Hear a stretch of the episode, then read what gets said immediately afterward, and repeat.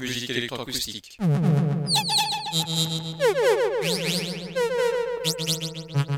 Musique concrète. Musique électronique.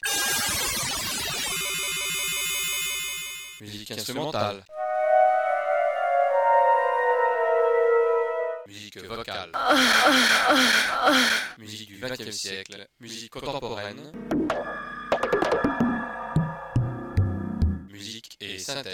Une émission réalisée grâce à la phonothèque de l'IMEB, à la médiathèque de Bourges, à l'association des amis du GMEB.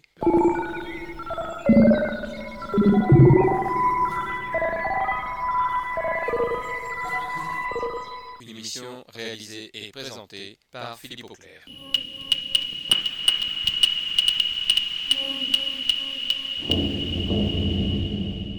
Musique et synthèse.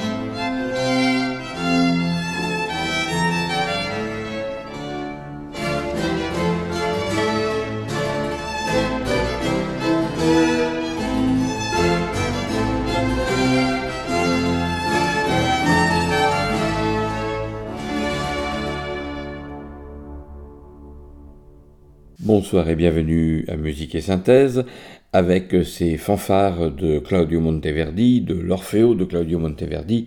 Eh bien, c'est une manière d'entrer directement dans le vif du sujet d'aujourd'hui, c'est-à-dire un voyage en Italie.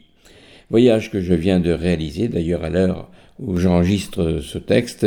Eh bien, je suis en Italie, à Turin précisément, et j'ai voulu que cette émission tout simplement reflète les couleurs de l'Italie, les couleurs de la ville de Turin et surtout la chaleur de la ville de Turin. Eh bien, nous allons commencer tout de suite avec euh, Claudio Monteverdi. Vous venez d'entendre la toccata de l'Orfeo. C'est une sorte de trois coups musicaux qui ouvrent euh, l'opéra.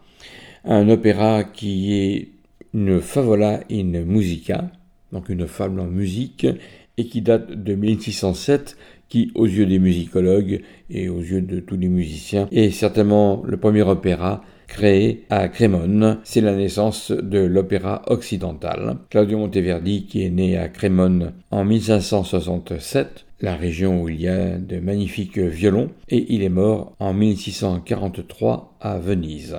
Après donc Claudio Monteverdi, eh bien, je vous propose, euh, bien sûr, d'arriver dans le XXIe siècle, mais on ne va pas y arriver comme cela, tout simplement je vous propose un petit voyage justement dans le temps, et là on va rester autour de cette époque de Monteverdi, dans l'Italie ancienne, au temps des masques et bergamasques. On est à Rome entre 1587 et 1639, avec un compositeur et chanteur italien qui appartient à l'école romaine de la première époque baroque, puisque bien sûr c'est de la musique baroque que nous allons entendre, avec euh, Stefano Landi et une passacaille. Une passacaille, on a appelé aussi cela plus tard une chaconne, c'est à peu près la même forme. Cela vient de l'Espagne, passa calier, passer la rue, passe rue, c'est une chanson que l'on chantait dans la rue sans arrêt en la répétant, tout simplement parce que dans la forme de cette chanson, eh bien, il y a trois choses répétitives. Tout d'abord, la forme rondeau, qui est en refrain, couplet, refrain, couplet. La forme thème et variation, où c'est toujours la même mélodie qui revient, mais variée ou rythmiquement ou mélodiquement, ou éventuellement harmoniquement. Et puis enfin, la basse obstinée, son nom est très clair, une basse qui se répète régulièrement, puisqu'elle est obstinée. Cette passacaille, eh bien, elle est de Stefano Landi. Le compositeur vous dit peut-être rien. Je vous disais qu'il est né à Rome en 1587, il est mort toujours à Rome en 1639 mais certainement que la mélodie va vous rappeler quelque chose. Stefano Landi, Passacaille.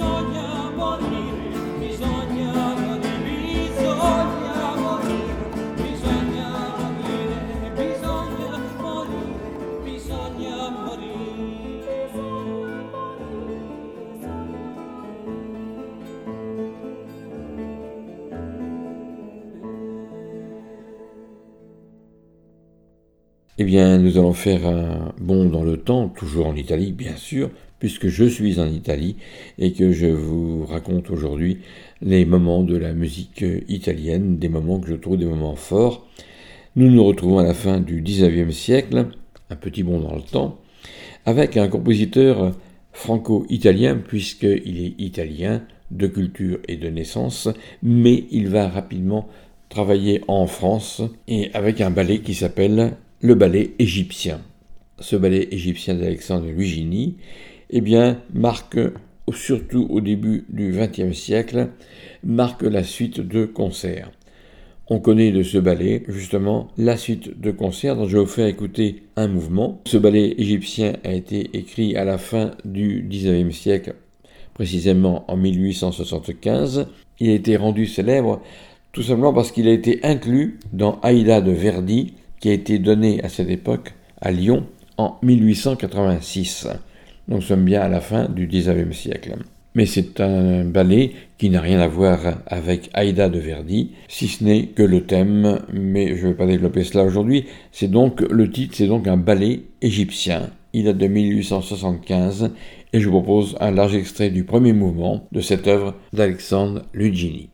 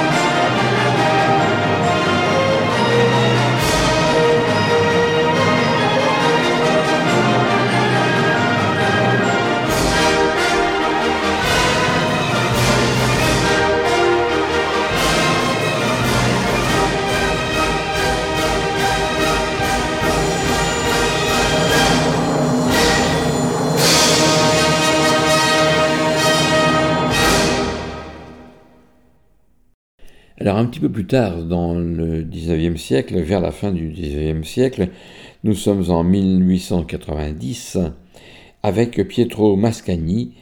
Pietro Mascagni, je vais vous faire écouter un extrait de son opéra en un acte. C'est un intermède symphonique de l'opéra Cavalleria Rusticana, donc musique instrumentale pure. Une petite parenthèse, souvent cet opéra en un seul acte de Pietro Mascagni, qui s'appelle Cavalleria Rusticana, est souvent joué en concert, en tout cas en représentation à l'opéra, joué avec un autre opéra, cette fois-ci d'un autre compositeur, qui s'appelle Léon Cavallo, qui est tout à fait contemporain de Pietro Mascagni, et cet opéra s'appelle Payas. Je me souviens moi-même avoir joué ces deux opéras. J'étais en Fosse, bien sûr. On jouait tout d'abord Cavalleria Rusticana, et ensuite on jouait Payas, puisque ce sont deux opéras en un acte. Mais ce qui nous intéresse aujourd'hui, et je reviens à Mascagni, c'est son opéra Cavalleria Rusticana, dont nous allons entendre l'intermède symphonique. Un intermède symphonique qui est en deux parties. Une première partie qui vous dépeint le paysage sicilien ensoleillé, avec le quatuor à cordes bien sûr, et quand on veut donner une couleur paysanne à la musique, eh bien on rajoute le hautbois, c'était la tradition. La seconde partie, seconde section, c'est une large mélodie qui est souvent jouée à l'unisson des cordes, ponctuée par la harpe. Voici donc cet intermède symphonique extrait de Cavalleria Rusticana. Nous sommes à la fin du XIXe siècle, en 1890, avec Pietro Mascagni et Cavalleria Rusticana, intermède symphonique en deux parties.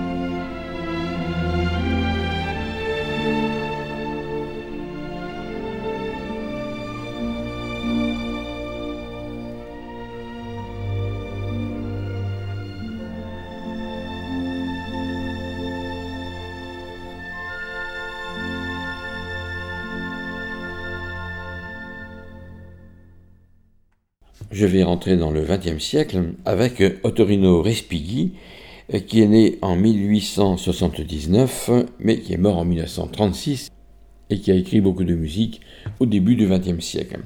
Il a aussi beaucoup orchestré des mélodies d'origine italienne, des pièces pour clavecin françaises, des pièces pour clavecin italiennes, des airs à danser, et puis bien sûr on le connaît à travers les pins de Rome, les fontaines de Rome et les fêtes romaines, des œuvres très monumentales au niveau de l'orchestre symphonique.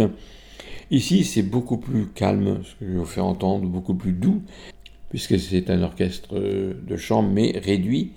C'est une suite de danses et airs anciens, c'est comme ça qu'il a appelé ces trois suites, inspirées donc de la musique euh, italienne ou de la musique française, mais en tout cas de la musique de la Renaissance.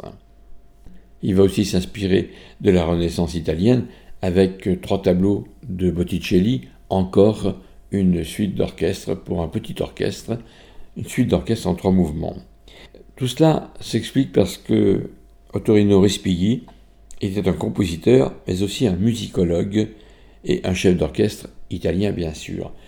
Le fait qu'il soit musicologue l'a aidé à se plonger dans l'histoire de la musique italienne et d'autres pays, et de ressortir des airs anciens, comme il dit. Nous allons donc entendre une suite de danses et airs anciens. Je vous propose trois mouvements de cette suite. Tout d'abord, un premier mouvement qui s'appelle Balletta della Il Conte Orlando. Nous sommes en pleine d'Italie de la Renaissance. Un second mouvement qui est une villanella, une villanelle, que l'on retrouve en Italie et en Espagne, toujours à l'époque de la Renaissance. Et puis un passo mezzo, c'est le troisième mouvement qui va clore ces trois extraits de la première suite de danse et airs anciens de Torino Respighi.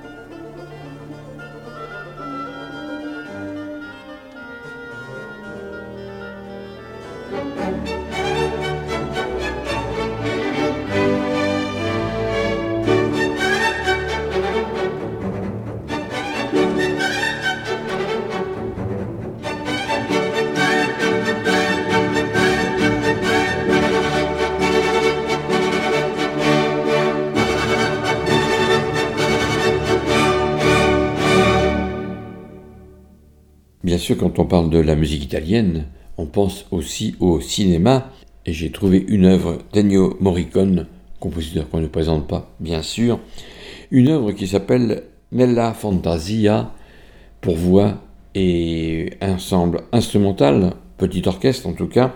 En fait, c'est une musique extraite du film Mission. Elle date de 1986. C'est une pièce qui peut être jouée complètement à part une pièce symphonique et vocale, cette pièce intitulée Nella Fantasia d'Ennio Morricone.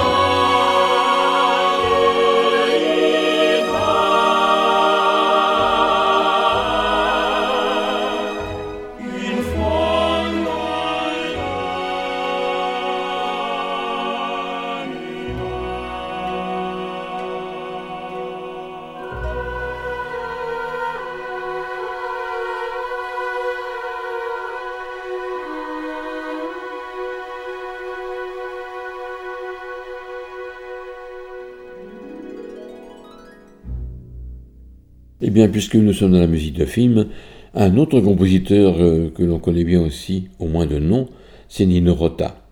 Nino Rota a écrit de la musique de film exactement comme Ennio Morricone à la même époque, mais j'ai retrouvé une œuvre de concert, une œuvre très curieuse, une sonate, et non une musique de film, une sonate pour clarinette, violoncelle et clavecin.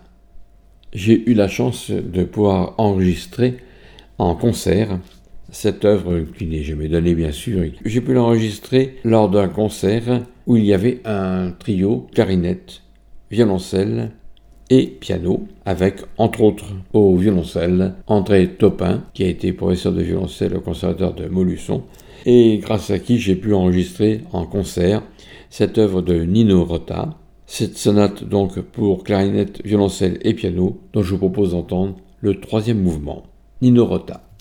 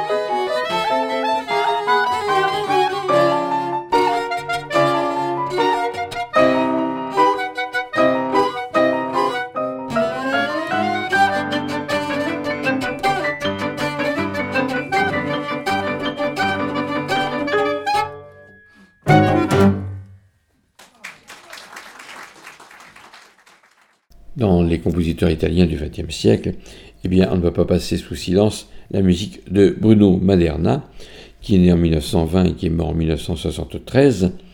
Et je vous propose des extraits d'un concerto pour violon et orchestre. Vous allez être très surpris parce que c'est une œuvre originale, tellement originale qu'on se demande est-ce que c'est vraiment un concerto pour violon et orchestre?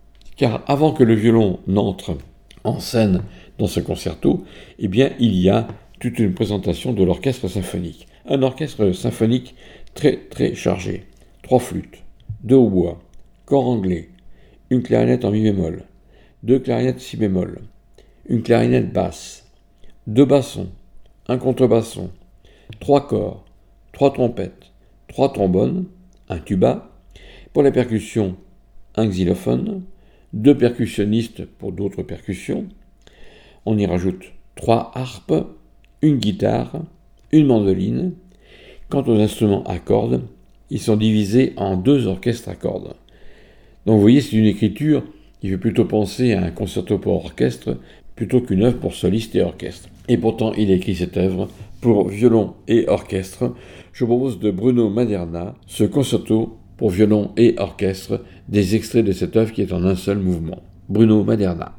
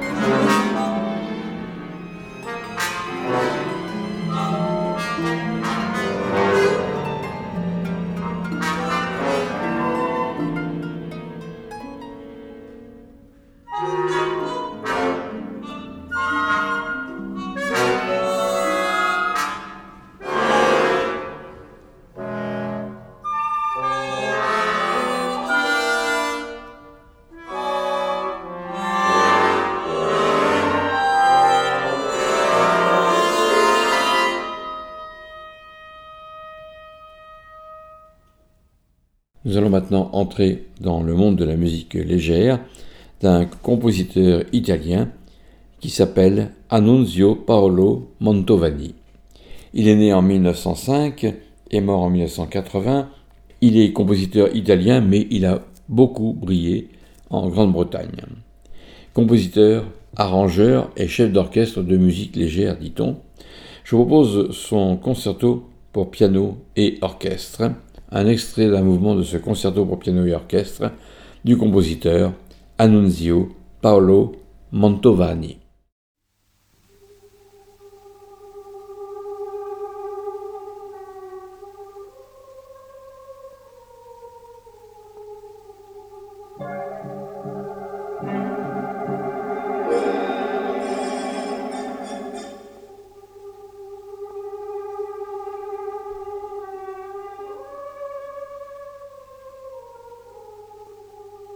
Thank you.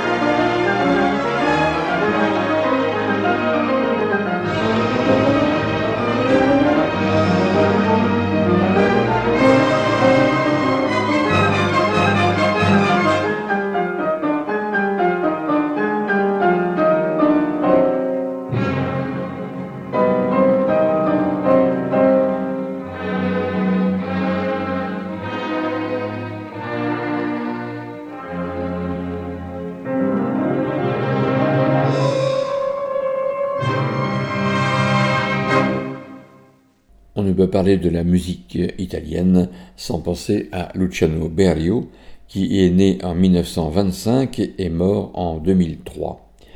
Son père était pianiste et compositeur de musique pour les films muets. Son grand-père était organiste.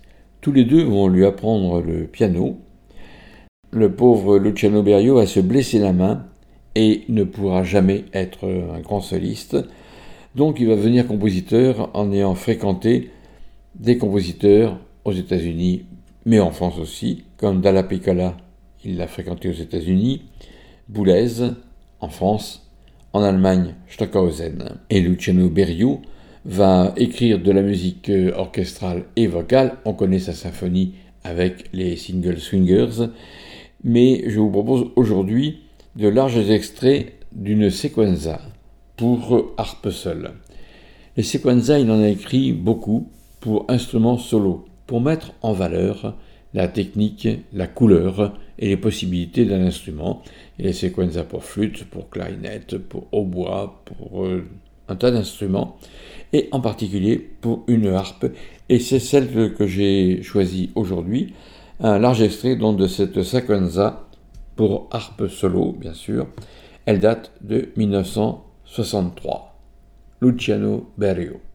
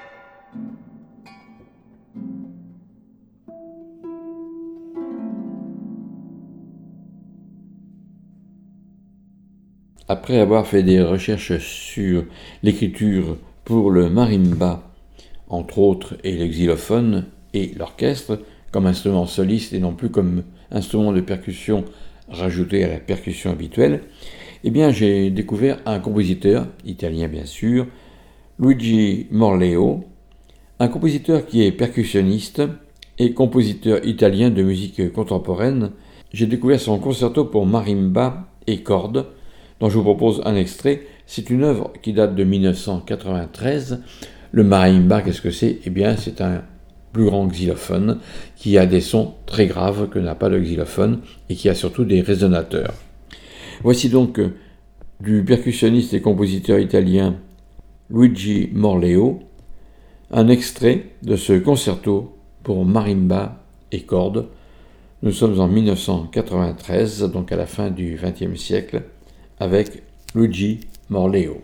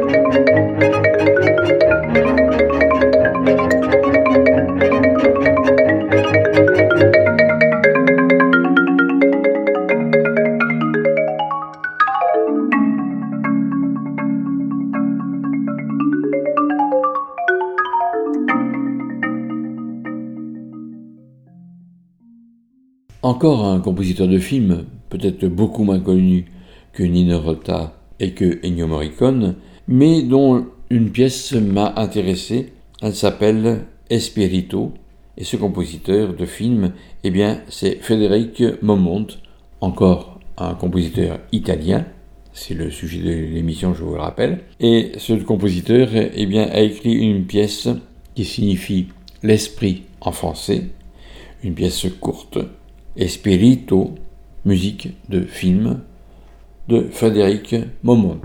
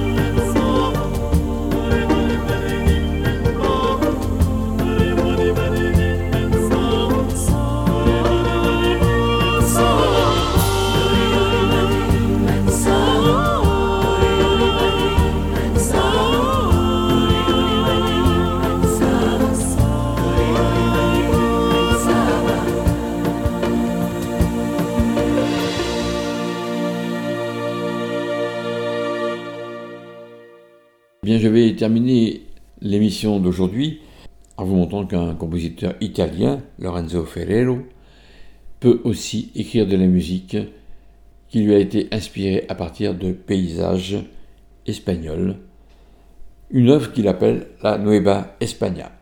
Avant tout, je vous donne rendez-vous la semaine prochaine de 18h à 19h30 pour une nouvelle émission de musique et synthèse, mardi prochain pour la rediffusion de cette émission de 22h à 23h30. Et bien sûr, vous pourrez podcaster ces émissions radioresonance.org. En tout cas, rendez-vous prochainement avec euh, Radio Résonance 96.9 qui, je vous précise dès aujourd'hui, va subir quelques transformations puisque les studios vont être déplacés de Bourges Nord à Bourges Centre. Ils seront même exactement en face du conservatoire de Bourges, ce qui veut dire qu'il y aura quelques perturbations au mois de juillet, puisque c'est un mois de rediffusion, ça ne changera pas grand-chose pour nous. Et les émissions reprendront complètement habituellement en début septembre dans ces nouveaux studios situés en face du Conservatoire de Bourges. Petite précision en ce qui concerne l'émission Musique et Synthèse, j'ai fait une sélection d'émissions pour vous les représenter cet été, en juillet, à la fin du mois de juillet et bien sûr au mois d'août, avant que je reprenne les nouvelles émissions pour la nouvelle saison en septembre 2023. La semaine prochaine, il y aura une présentation complète de la programmation du festival Les Intemporels à Argenton-sur-Creuse et aussi une présentation plus détaillée du stage harpe, piano, guitare et chant de Prévrange à la même date que les intemporels et j'aurai la chance de pouvoir interviewer de nouveau Céline Matin pour son stage de harpe, guitare, piano et chant et Clément Sapin pour le stage Les Intemporels. Tout cela entre le 24 et le 30 juillet. Et dans le festival Les Intemporels, il y aura aussi un stage réalisé avec l'ensemble Squillante, dont j'ai fait entendre déjà des extraits, qui sera de nouveau à Argenton-sur-Creuse pour ce stage de saxophone parallèlement au festival Les Intemporels. Tout cela donc la dernière semaine de juillet entre le 24 et le 30 juillet. Et pour terminer aujourd'hui, eh bien, je vous propose une œuvre de Lorenzo Ferrero, en tout cas des extraits de cette œuvre de Lorenzo Ferrero, La Nueva España, un Italien qui a un regard sur l'Espagne à travers deux mouvements. Un premier mouvement qui s'appelle Presarios, les présages, et un second mouvement, La Noche Triste, la nuit triste. Tout cela inspiré par une vision de l'Espagne de Lorenzo Ferrero dans cette Nueva España. Bonne fin de soirée et rendez-vous la semaine prochaine.